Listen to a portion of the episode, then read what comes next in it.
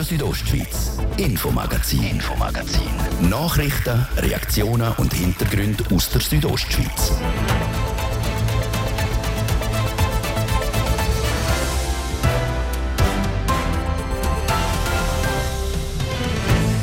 Heute im Fokus die zwei Themen.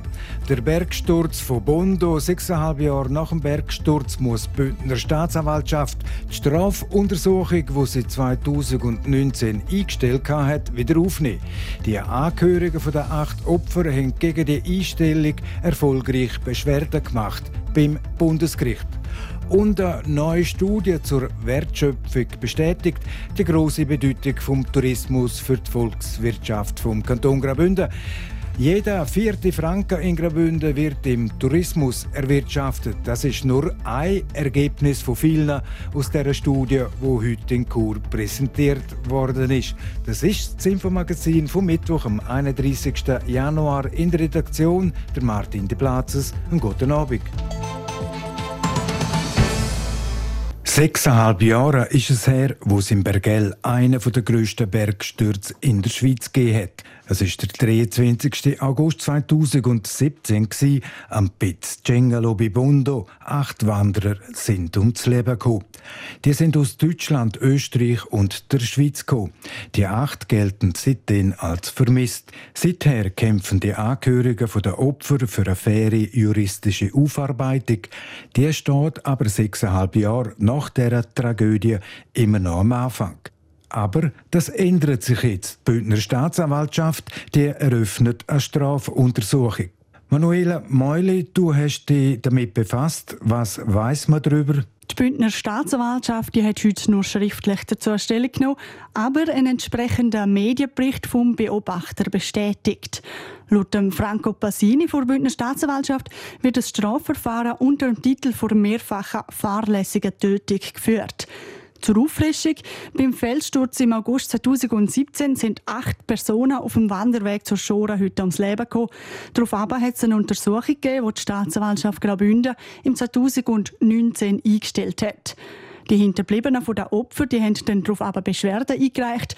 Der Fall ist bis vor das Bundesgericht gegangen. Das hat dann schlussendlich die Beschwerden gut geheissen. Jetzt setzt darum die Staatsanwaltschaft Graubünden das Verfahren fort.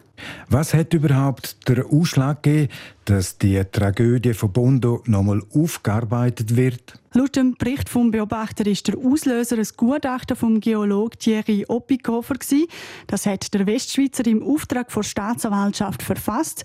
Darum sei er der Keimhaltung verpflichtet und könne dazu keine Auskunft geben, teilt er auf Anfrage mit. Wer der Beobachter schreibt, kommt Thierry Oppikofer im Gutachten zum Schluss, dass sich der Bergsturz durch Zitat zahlreiche Vorbote angekündigt hätte. Das Risiko für Todesfälle sei inakzeptabel gewesen und die Wanderwege hätten gesperrt werden. Und gegen wer richtet sich das Strafverfahren? Das Verfahren das richtet sich gegen fünf Personen, darunter auch die damalige Gemeindepräsidentin Anna Giacometti. Ich habe Kenntnis genommen vom Entscheid von der Staatsanwaltschaft und äh, stehe am äh, Herrn Staatsanwalt selbstverständlich zur Verfügung, um alle Fragen zu beantworten, die er mir stellen und äh, weiteres kann ich im Moment nicht sagen. So die Stellungnahme der FDP-Nationalrätin. Die anderen Personen sind nicht bekannt. Einzig, dass es sich bei ihnen um einen weiteren Vertreter der Gemeinde Bregalia handelt, ein externer Geolog und zwei Fachleute vom Bündner Amt für Wald und Naturgefahren. Auch der Leiter vom Amt, der Urban Meisen, hat heute nur schriftlich dazu Stellung nehmen. Die Folgen des Bergsturz sind sowohl für die Angehörigen als auch für die betroffenen Mitarbeitenden belastend. Und weiter heißt es in der Stellungnahme, die kantonale Verwaltung hätte grosses Interesse daran, dass das Verfahren schnell Fürschigänge und Klarheit geschaffen werde. Manuela, wie geht es denn jetzt weiter? Als nächster Verfahrensschritt sind jetzt Einvernahmen vorgesehen und wie immer in solchen Verfahren gilt die Unschuldsvermutung.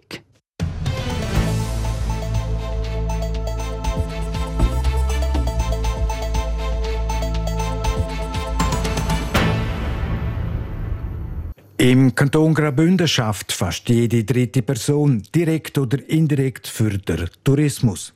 Und jeder vierte Franken in Graubünden wird im Tourismus erwirtschaftet, heißt im Kanton werden mehr als 4 Milliarden Franken im Tourismus erwirtschaftet. Das sind nur zwei von vielen Ergebnissen aus einer neuen Studie zur Wertschöpfung im Kanton Graubünden.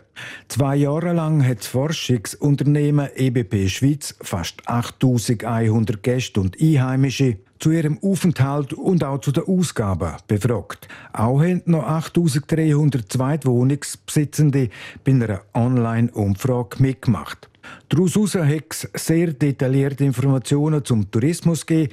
Kein anderer Kanton hat derartig fundierte Grundlagen zum Tourismus, hat der Volkswirtschaftsdirektor Markus Gadoff heute in Chur bei der Präsentation der Studie betont. Nach der Präsentation habe ich der Regierungsrat Markus Gadoff vor dem Mikrofon gehabt. Dass der Tourismus so eine große Bedeutung für die Volkswirtschaft hat im Kanton Graubünden, das hat man schon vorher gewusst oder das war vorher schon bewusst gewesen. Das ist bewusst gewesen. Es geht aber darum, äh, zu analysieren, wo stimmen wie hat sich durch all die externen Effekte, die man in den letzten Jahren hatte, wie hat sich das verändert. Wir haben Zweitwohnungsinitiativen gehabt, wir haben die Covid-Pandemie gehabt, wir haben die Finanzkrise gehabt, wir haben einen erstarkten Euro, einen erstarkten Franken gegenüber dem Euro gehabt. Es geht auch darum, ein bisschen zu schauen, wie entwickelt sich äh, unsere äh, Wirtschaft. Also es ist nochmal ein Stand von der Bündner Wirtschaft, den wir jetzt hier haben dürfen erfassen. Die Ökonomen reden im Tourismus, eine Querschnittsbranche. Nebst den Bergbahnen, der Hotellerie, im Großhandel etc. tragen da beispielsweise auch Coiffeursalons, Möbelgeschäfte oder eine Schreinerei, wo Möbel herstellen, tut, zum Beispiel für eine Ferienwohnung, ihren Beitrag zu den über 4 Milliarden Franken bei. Das ist so. Man redet von direkter äh, Wertschöpfung und indirekter äh, Wertschöpfung. Die direkte Wertschöpfung, das ist die Ausgabe, die der Gast äh, in den Bergbahnen, bei den Hotels, in den Restaurants tätigen tut. Und wenn das Hotel zum Beispiel investiert, dann indirekt ist es ja der Maurer beispielsweise, der die Arbeiten durch, darf ausführen und da generiert man natürlich auch Wertschöpfung. Im Übrigen auch im Gesundheitsbereich, die Unfälle, die passieren durch Gäste und nachher im Spital landen, das ist auch die indirekte Wertschöpfung.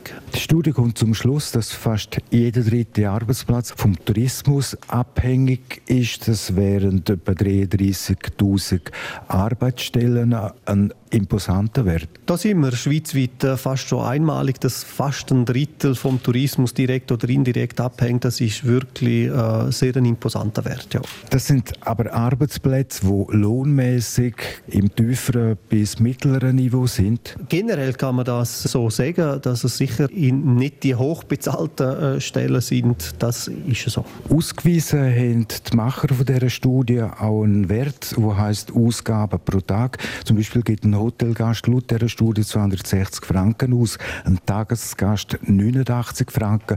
Sind die Werte neu für den Kanton Graubünden? Zumindest für mich sind die Werte neu. Man hat nicht wirklich gewusst, wie viel gibt der Tagesgast aus, wie viel gibt der äh, Hotelgast aus und so weiter. Und das sind wirklich spannende Zahlen, die wir da haben dürfen, äh, erfassen Interessant ist auch der Wert betreffend der Zweitwohnungen.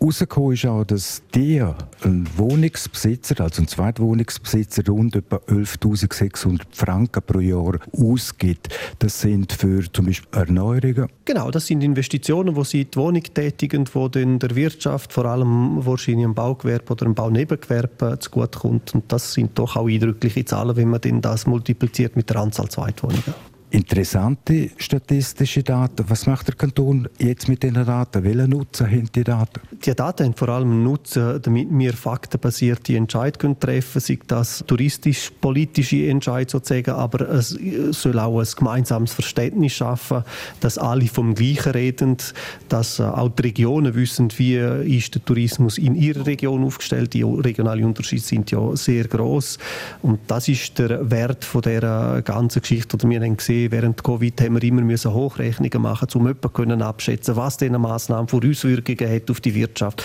Und jetzt haben wir eigentlich einen Fundus, wo wir können sagen, wenn wir an dieser Schraube drehen, dann könnte das und das passieren. Das hat die und die Bedeutung, weil wir jetzt viel ein genaueres Bild haben vom Bündner Tourismus. So der Regierungsrat Markus Kaduff.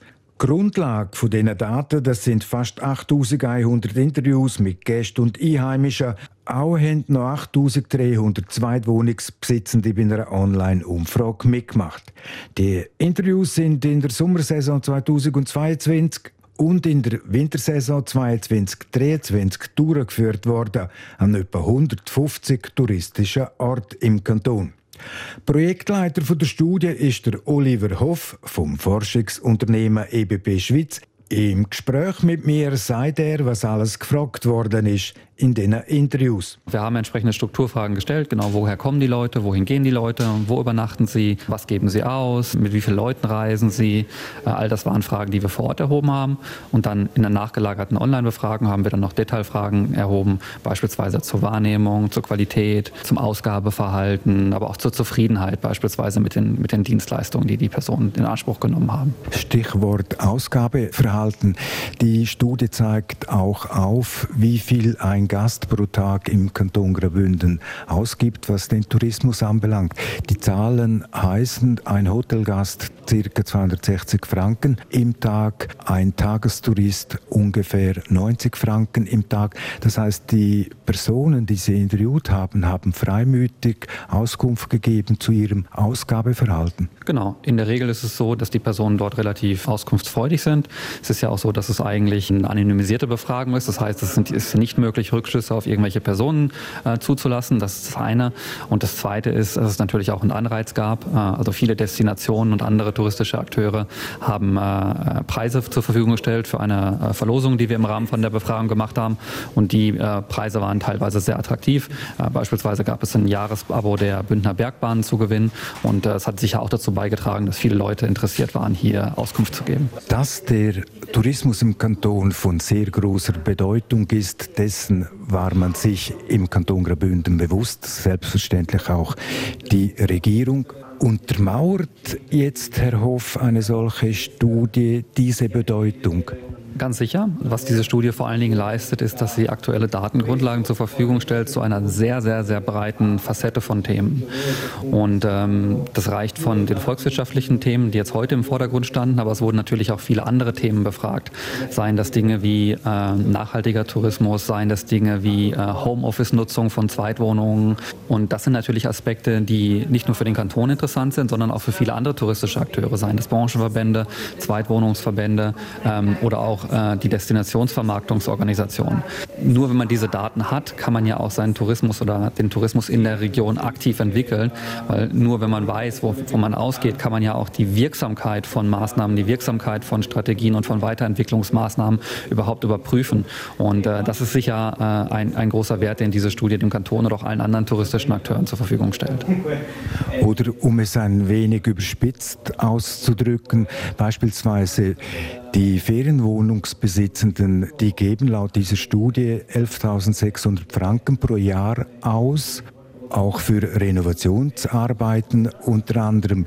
Jetzt kam diese Studie zum Schluss, dass 80 Prozent dieser über 11.000 Franken vom Bündner Unternehmen ausgeführt werden. Das hält die einheimische Bevölkerung bei Laune. Ähm, also es trägt ganz sicher zu, zu, zur regionalen Volkswirtschaft bei. Und ich glaube, das ist etwas, was, äh, was, was häufig ähm, untergeht in der Diskussion. Man muss natürlich dazu sagen, dass diese 11.600 Franken, das sind Durch, also jährliche Durchschnittswerte. Aber ja, wie gesagt, 80 Prozent dieser Wirkungen fallen eigentlich im Kanton an. Und ähm, das sorgt dafür, dass es im Kanton Arbeitsplätze gibt. Und Arbeitsplätze tragen zur Lebensqualität bei und zur Infrastruktur. Das heißt, es sind die Verbindungen, die eine Volkswirtschaft so mit sich bringt. Und ich glaube, das mal sichtbar und transparent zu machen, hilft der Diskussion doch doch enorm weiter. Sagt der Oliver Hoff, Projektleiter zu der neuen Wertschöpfungsstudie Tourismus im Kanton Graubünden. Radio Südostschweiz, Infomagazin, Infomagazin. Nachrichten, Reaktionen und Hintergründe aus der Südostschweiz. GLP-Politikerin Geraldine Danuser ist seit kurzem die höchste Kurerin. Morgen am Donnerstag leitet sie ihre erste Sitzung als Gemeinderatspräsidentin. Zarina von Wiesenfloh berichtet. Geraldine Danuser ist seit drei Jahren im Churer Gemeinderat und seit Anfang Jahr ist sie die Präsidentin. Ich habe natürlich grossen Respekt vor dieser Aufgabe, aber ich freue mich auch und schätze das Vertrauen von meinen Kolleginnen und Kollegen, wo sie mir hier gegeben haben, dass ich jetzt den Rat leiten darf. Morgen am 1. Februar ist ihre erste Sitzung als Gemeinderatspräsidentin. Auf diese Aufgabe fühlen sie sich gut vorbereitet. Einerseits, weil sie schon seit drei Jahren Gemeinderätin und auch Grossrätin ist, andererseits, weil sie in ihrem Studium Parlamentsrecht als Fach hat. Aber trotz all ihrer politischen Erfahrung, locker flockig wird für Geraldine Danuser ihr neues Amt nicht. Wenn dann natürlich eine Abstimmung kommt und dann gibt es sehr viele verschiedene Änderungsanträge, dann wird es ja nachdem kompliziert. Und da, um da können strukturiert durchführen, ist immer eine Herausforderung. Auf das freuen sie sich aber auch. Geraldine Danuser ist erst Ende 20 und sie hat schon vieles erreicht. Sie ist Jugendstaatsanwältin, Präsidentin der Grünliberalen und jetzt Gemeinderatspräsidentin. Als die will sie ein Vorbild sein. Ich hoffe, dass durch meine größere Sichtbarkeit jetzt als Gemeinderatspräsidentin andere Junge sehen, äh, Politik ist vielleicht doch nicht so lahm, sondern da ist auch jemand Jungs dabei, das ist doch noch cool und sie so können motivieren, um sich mit dem Thema auseinanderzusetzen und vielleicht auch sich zu engagieren in der Politik. Wer weiß, ob der Geraldine Danuser auch das gelingt. Ja, an ihrer ersten Sitzung als Präsidentin Mora im Kurrathaus geht es unter anderem auch um die Drogenpolitik, konkret um den neuen Konsumraum an der Sägenstraße. Es geht um das Geld. So ist der Stadtrat ursprünglich von Betriebskosten von etwa einer Million Franken im Jahr ausgegangen. Neu wird mit Kosten von fast vier Millionen Franken gerechnet. Und dieser Kostenexplosion muss der Gemeinderat zuerst noch zustimmen.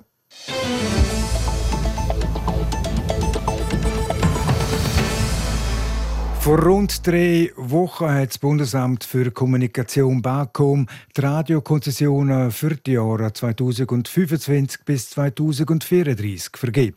Konzession für die Region Graubünden und Glarus hat Radio Südostschweiz an Radio Alpin verloren. Damit kriegt der neu gegründete Radiosender vom Roger Schawinski, das Radio Alpin, die Gelder vom Bund ab dem Jahr 2025. Mit dem sind aber nicht alle einverstanden. Ein Komitee hat sich zusammengetan und eine Petition gestartet. Der Laurin Michael berichtet. Online auf petitio.ch und vor Ort in verschiedenen Dörfern so viele Unterschriften sammeln wie möglich und ein Zeichen setzen. Das ist das Ziel vom Komitee für neu gestartete Petition mit dem Namen RSO Das Radio von da bleibt da.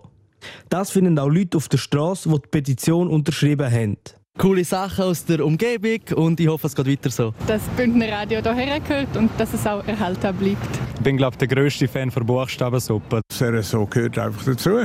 Gleicher Meinung ist auch der Verantwortliche vom Komitee und Gründer der Petition, der Matthias Kappeler.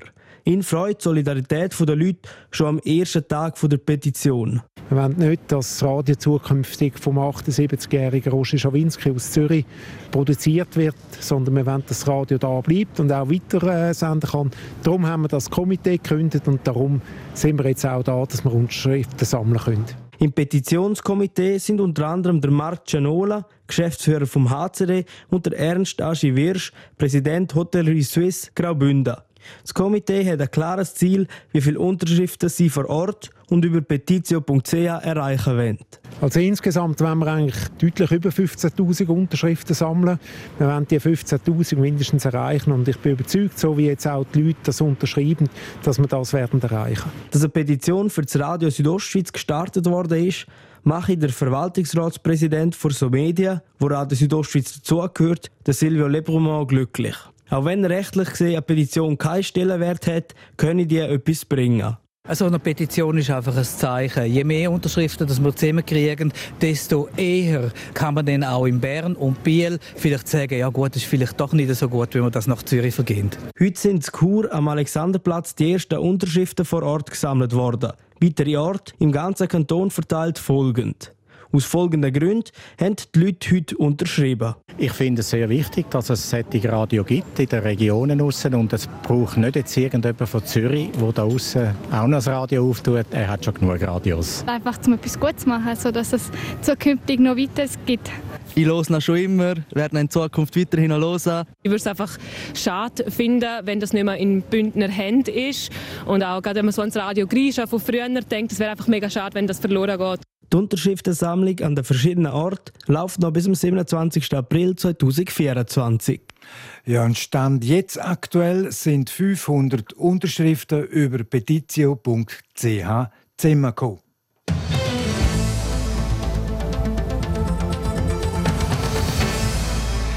In St. Moritz treffen sich an den nächsten drei Wochenenden wieder die mehr oder weniger schönen und reichen am White Turf. Am nächsten Sonntag sind die ersten Pferderinnen. Zusammen mit dem Rindverantwortlichen Dennis Schergen hat der Ruth Minzi die wichtigsten Laienfragen zum White Turf geklärt. Sechs Rennen gibt es in den nächsten drei Wochen jeweils am Sonntag. Alle diese Wettkämpfe sind auf dem gefrorenen St. Moritzer See, also auf Schnee und Eis. Darum brauchen die Rösser auch eine spezielle Ausrüstung, das nicht ausrutschen, erklärt der Dennis Schiergen vom White Turf. Zum einen haben die Pferde einen speziellen Hufbeschlag mit Stollen unter den Eisen. Und zum anderen tun wir auch die Rennbahn speziell präparieren. Das heißt, wir haben eigentlich immer zwischen 15 bis 30 Zentimeter gepressten Schnee oben auf der Eisfläche, wo die Pferde dann richtig gut reingreifen können mit den Hufeisen und haben dadurch dann genügend Halt. Auf dem gefrorenen St. Moritzer See sind aber nicht nur Trösser und Jockeys unterwegs, sondern auch alle Zuschauerinnen und Zuschauer eine ziemliche Belastung für das Eis. 30 cm ist die Mindestanforderung, damit wir mit dem Lieferwagen und auch der großen Pistenmaschine drauf dürfen wobei wir jetzt in vielen Teilen vom See mittlerweile schon bei 40 cm sind. Die meisten Rösser kommen aus der Schweiz oder am nächsten Ausland, sagt der Dennis Schiergen. Ins Engadin werden teilweise mit der Bahn transportiert. Anstatt mit Auto und Anhänger über einen Julier geht es mit der RHB durch einen Verein an. Das ist für Tiere deutlich angenehmer. Aber nicht nur bei der Anreise werde auf die Gesundheit der Ross geschaut, auch an der Veranstaltung selber. Wir haben zum einen das Tierspital Zürich immer vor Ort mit mindestens drei Tierärzten plus einen offiziellen Tierarzt vom Verband. Und der Tierarzt hat dann auch immer die volle Entscheidungsmacht, einfach zu sagen, nee, der darf nicht starten. Von daher wird das schon sehr genau überprüft. Neben den Besitzer von der Ross, den Trainer und den Jockeys hat es am Weitdorf auch immer einen Haufen Schöne und Reiche. Also Leute, wo es vielleicht weniger um den Sport geht. Trotzdem gibt es jedes Jahr einen Haufen Zuschauerinnen und Zuschauer, die eben genau wegen dem Sport in Engadin reisen, sagt der Dennis Schiergen. 5.000 bis 9.000 Leute, die im Public-Bereich sich aufhalten. Da hat man natürlich dann zum einen Touristen, aber auch viele Einheimische, die sehr gerne an die Pferderennen kommen und auch Rennsportfans, wo extra nach St. Moritz kommen wegen dieser Besonderheit vom Schnee und vom Eis und der ganzen Atmosphäre, weil es einmalig ist in der Welt. An diesen drei Wettkampftagen werden insgesamt über 35.000 Besucherinnen und Besucher erwartet. Das internationale Pferderennen White Horse auf dem zugefrorenen St. Moritzer See gibt schon seit 1907. Am ersten Sonntag starten den unter anderem Rösser mit klingenden Namen wie Tapetin Tony, Nachtgeist, Go for Chat oder auch Friendly Face. Und damit ist es das Infomagazin auf RSO vom Mittwoch, am 31. Januar. Das kann nachgelost werden im Internet auf südostschweiz.ch.